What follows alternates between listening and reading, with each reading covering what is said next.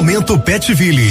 Oferecimento Hidra, referência em produtos profissionais para higiene e beleza. Marca preferida dos experts. E Elanco, alimento e companheirismo enriquecendo a vida. Opa, já temos aqui a participação da Carla Soares, que é médica veterinária, nossa convidada, ela que é cofundadora do programa de formação de medicina veterinária sistêmica no Brasil e no exterior, ou seja, a gente convidou, claro, quem entende do assunto para falar da família multiespécie. E aí, qual é o papel do médico veterinário no terceiro milênio? Temos muitas transformações na sociedade e a nossa convidada vai falar sobre isso. Bom dia, doutora Carla. Bom dia, doutora Carla. André Barros e Priscila Andrade aqui na Nova Brasil. Seja bem-vinda. Bom dia, André Barros. Bom dia, Priscila Andrade. É com muito carinho e, e muito emocionada também que a gente está aqui tendo a oportunidade de falar da evolução da medicina veterinária, é, do sistema médico veterinário e como a gente tem trabalhado hoje com pessoas e com os animais, trazendo uma abordagem para a família.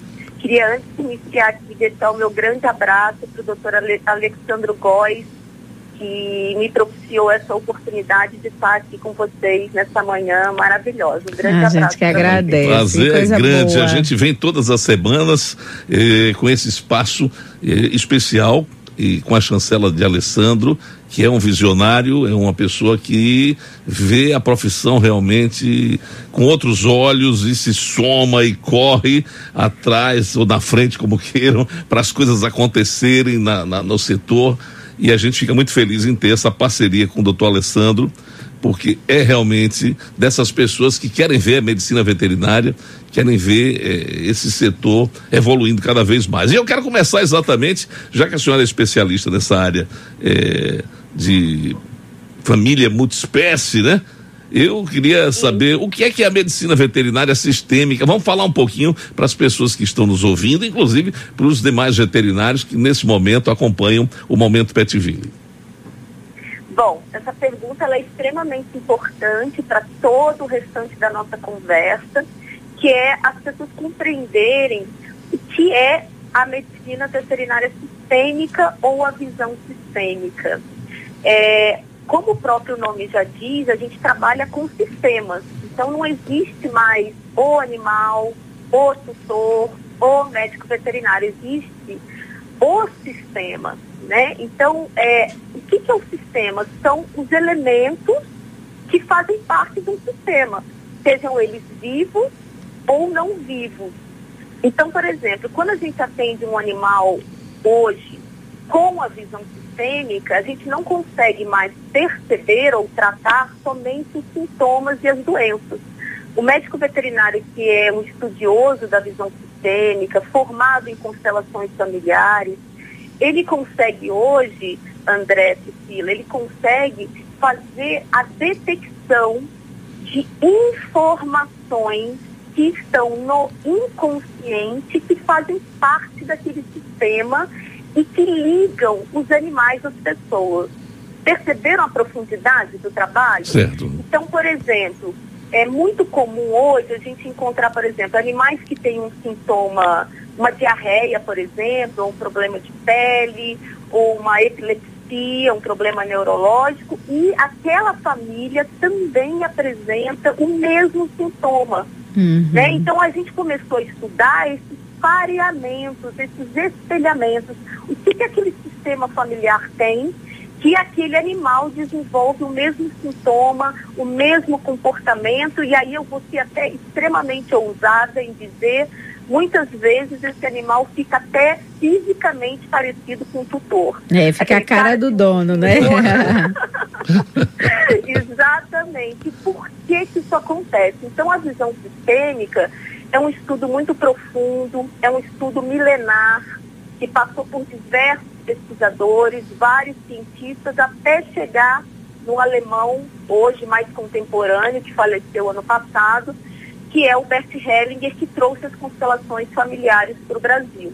Então, nós conseguimos, através das constelações, identificar o ponto oculto E esse ponto oculto é o ponto de transformação daquele sistema familiar.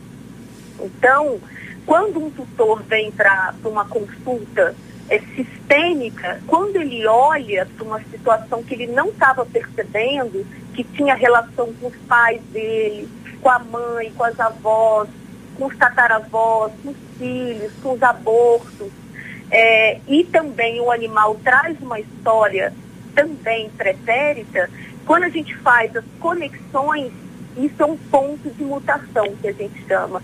É nesse ponto, quando o tutor percebe essas conexões, é que ele é capaz de mudar comportamentos, crenças, e aí muda todo aquele sistema. Normalmente uhum. o animal fica mais tranquilo, ele diminui o sintoma, ele às vezes até melhora 100% após uma constelação.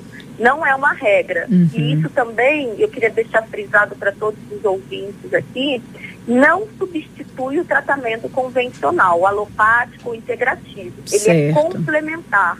A gente não exclui, a gente inclui.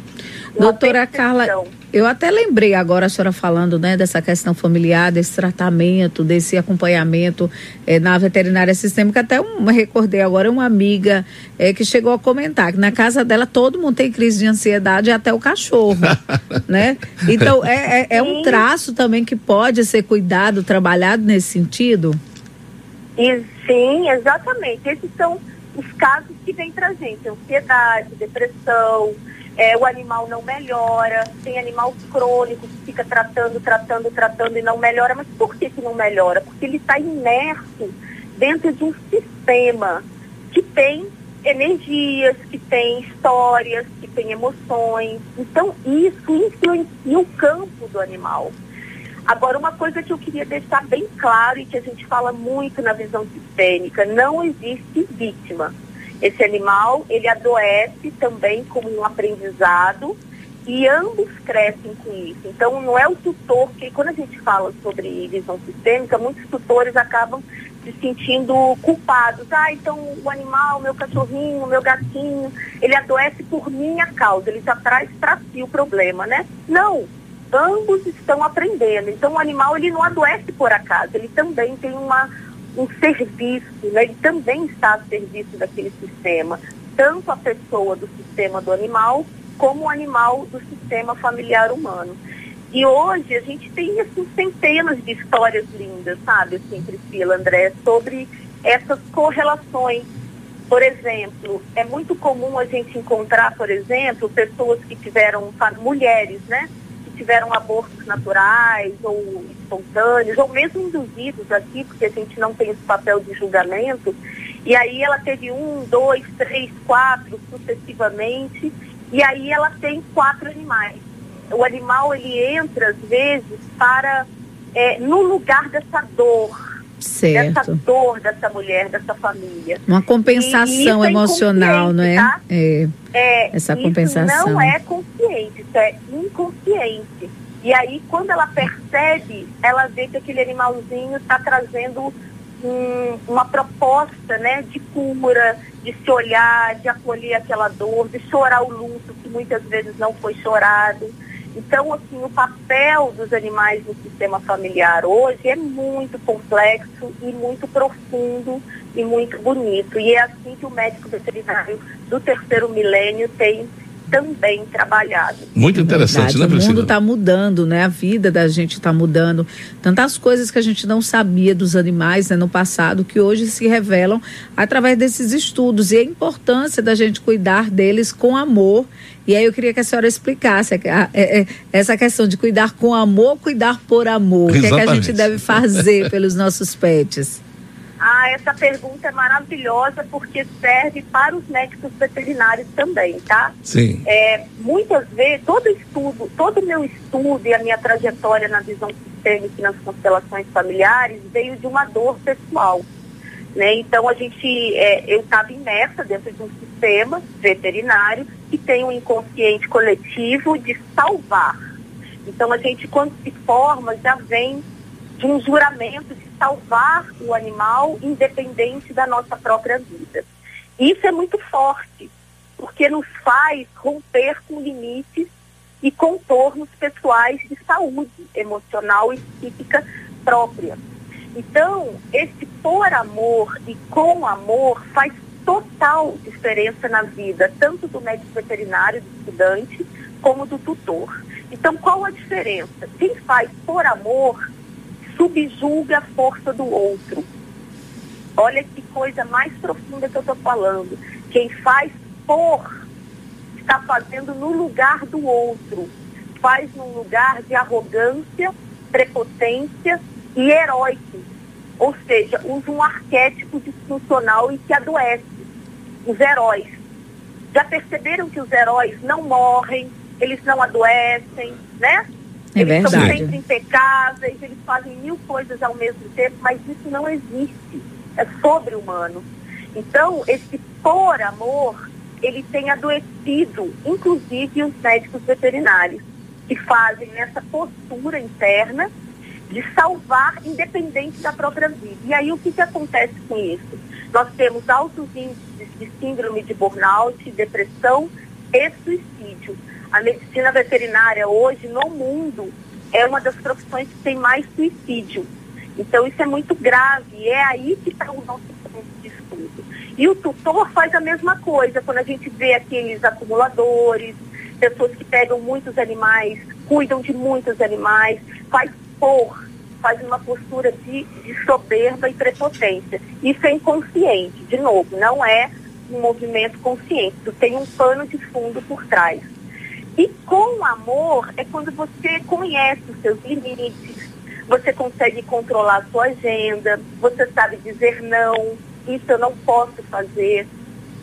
É quando eu encaminho e tenho força para encaminhar e confiar num colega e encaminhar para um especialista que talvez não seja a minha especialidade.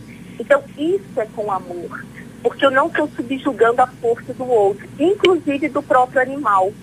Então, André Priscila, a gente faz muito nas constelações familiares um movimento muito profundo de colocar é, mentalmente os pais daquele animal no campo. Porque às vezes a gente acha que é o pai do cachorro, a mãe do cachorro, e não. É, os animais, eles têm uma história. Esse animalzinho que veio para sua casa, um cachorrinho, um gatinho, ele teve um pai gato, ele teve uma mãe gato, ele teve um pai cachorro, uma mãe cachorro. E a gente despreza né, essa força ancestral que vem deles. Então, quando a gente faz esse movimento de colocar o animal de novo nesse sistema dele, isso tudo é interno, tá? A gente não precisa saber quem é o cachorro, uhum. o pai, a mãe, nada disso. É só a gente relembrar aquele tutor, aquele médico veterinário que existe, né? Uma família pretérita atrás. É. E aí, esse animal, ele muda a postura, porque ele se fortalece no lugar dele. Então, esse por amor e com amor é o que faz toda a diferença, né? Não tem o arquétipo do Salvador. É, isso vale para a vida da gente, não é, doutora? Eu percebo que tudo isso que a senhora está falando tem um viés bem psicológico, né? Bem emocional. A gente Totalmente. é a gente vivencia isso, né? Quem tem pet, quem não tem pet, é um alerta importante, são análises importantes. E aí a gente tem visto que o papel do veterinário tem mudado bastante, tem se ampliado bastante. Vocês hoje têm várias atribuições, são várias especificidades e hoje o médico veterinário tem passado por um adoecimento, também a gente pode observar nisso, tá? Tá mais adoecido, é verdade? Sim, por isso, por tudo isso que eu falei anteriormente. Então, assim, os estudantes de medicina veterinária têm entrado cada vez mais jovens na profissão, muito novos, você vê uma garotada entrando, né? uma meninada entrando na, na, na profissão. E muitas vezes, e dentro dos nossos estudos, essas escolhas, é, isso é muito profundo que eu vou falar de novo e é extremamente delicado, mas é, é necessário a gente falar aqui, já que a gente está tratando da postura interna do médico veterinário. É, esse estudante, ele já entra com diversas disfuncionalidades emocionais dentro da medicina veterinária. Porque uma frase jargão da medicina veterinária, que é inconsciente também, é, é escolher ser médico veterinário porque gosto mais dos animais do que de gente. Olha a força dessa frase. É verdade. Só que isso é uma grande ilusão, porque quando a gente está dentro da medicina veterinária, o que a gente mais trabalha são com pessoas. Uhum. Os animais, eles são um elo entre eu e você, entre eu e o tutor, entre eu e o meu chefe, entre eu e a empresa, entre eu e, e meu professor. Então, a gente é, acaba tendo que lidar com pessoas. E esse lidar com pessoas é a dificuldade ao calcanhar de Aquiles do médico veterinário, porque ele entra nessa ilusão de que acha que a medicina veterinária ele vai trabalhar só com os animais. Pois não é, é. E as relações interpessoais é. continuam, né? Exatamente. né? O chefe não vai ser Aliás, um cão, né? pois é, é ficam contrário. fortes, fortalecidas, inclusive, né? É. Exato. Agora tem um, tem um porquê para tudo isso, né? Por que, que ele escolhe a medicina veterinária nessa postura de amar muitos animais e não gostar tanto das pessoas. Dentro dos nossos estudos, a gente observou que existe um amor interrompido. Então, é, normalmente, a criança teve um trauma, antes dela escolher ser médico veterinário, ela teve um trauma dissociativo do amor do pai e da mãe, do próprio pai e da mãe dele. E aí o que, que ele faz? Ele passa a pegar esse amor que foi interrompido e alocar nos animais. Olha que bonito que é esse movimento, também inconsciente. Ele faz isso sem perceber. E aí ele começa a amar demais os animais. A minha família são os animais, a minha profissão é o animal. Só que isso por trás desse pano de fundo tem o que? Uma dor. Uma dor dissociada em relação à família, é, ao sistema familiar de origem, que é pai e mãe. Que maravilha, que bate-papo gostoso, né, André? É, e, Saber um e uma visão mais. completamente é, né, diferente, né? É Até porque novo. a doutora Carla Soares, ela que é médica veterinária, é justamente cofundadora do programa de formação em medicina veterinária sistêmica no Brasil e no exterior tem e, conhecimento de causa para tá falar. Está nos dando aí essa colher de chá, como diz. Né? É, que bom, viu? A gente fica feliz com sua participação, doutora Carla. Seja bem-vinda sempre à Nova Brasil aqui do estado de Sergipe, porque os microfones estarão sempre ligados e aguardando, quem sabe, né, uma visita aqui presencial depois que essa pandemia passar para a gente conversar um pouco mais, porque o momento Petville nos permite isso. É, só para encerrar, é, nessas análises que vocês estão fazendo em termos de Brasil, é, é, há muita variação das regiões, doutora Carla? Sim, há muitas variações, principalmente quando a gente estuda a questão do suicídio na medicina veterinária. Olha aí. É, hoje, os dois estados que têm mais suicídio no Brasil é o Rio Grande do Sul e Roraima. E aí, quando a gente analisa isso biologicamente e ecologicamente, são os extremos, né? Um, o estado mais sul e o estado mais norte do país. Bom, isso tem a ver com questões climáticas e culturais, né? Então, é, isso tá, isso é sistêmico, né? Então, também quando a gente observa o suicídio, ele também tem um aspecto sistêmico. Como é que essas famílias vivem? Num frio extremo e num calor extremo, né? Qual a cultura que está ali enraizada? Qual o poder aquisitivo desses estados, né? Então tudo isso influencia, sim, a, a essa epidemia que tem sido o suicídio no Brasil, né? E no mundo dentro da medicina veterinária. Então é isso, eu coloco o programa de formação em, em medicina veterinária sistêmica totalmente também à disposição é, de Sergipe, desse povo maravilhoso. Eu me formei em Pernambuco, então eu conheço o Nordeste. Oh, coisa eu boa. amo o Nordeste, eu tenho uma ligação profunda e espiritual com, com esse povo, com essa região. E, e, é uma honra poder estar aqui nessa manhã falando para vocês um pouquinho desse, desse espaço, integrando todas as partes que estavam associadas, os animais, as pessoas, as nossas dores, unindo é, é toda essa força. Eu digo para os meus alunos é, que quando a gente é, olha com amor e com a dor, nós somos todos irmãos, nós e os animais. Não há seres superiores, não há é, seres é, inferiores, né? Na dor e no amor nós somos nivelados. Então isso é, um passo para a gente olhar com igualdade. Também os animais estão aí aprendendo e convivendo com a gente né, no mesmo planeta, no mesmo planeta. Com certeza. Doutora Carla Soares, obrigado mesmo pela participação nesta manhã.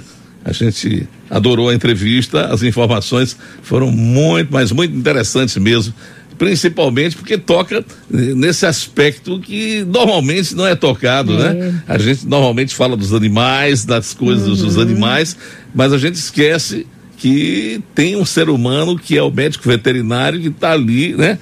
Totalmente envolvido nesse processo. É um contexto muito Foi um prazer amplo. falar com a senhora. Muito obrigada, doutora.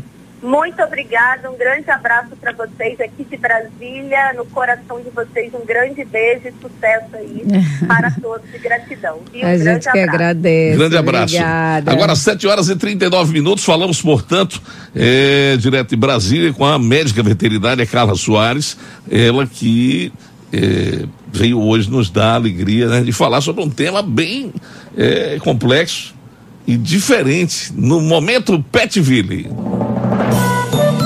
Momento Petville. Oferecimento Hidra, referência em produtos profissionais para higiene e beleza, marca preferida dos experts. E Elanco, alimento e companheirismo enriquecendo a vida. E lembrando a você que precisa né, ter um local, um porto seguro para o seu animal de estimação, a Petville é realmente uma loja diferenciada e você pode, e, inclusive, anotar o telefone, já entrar em contato tudo que você precisar nessa área veterinária, você vai encontrar na Petville, tá? 3248 7185 3248 7185 Petville é sinônimo realmente de muita qualificação, muita qualidade em tudo que pratica, em tudo que faz. Vários médicos veterinários por lá, mandar um abraço especial a todos eles, né? É. Em nome dedicados. de doutor Alexandro Góes. Doutor Alexandro Góes, um grande abraço, parabéns pelo trabalho que o senhor vem fazendo aí à frente da Petville.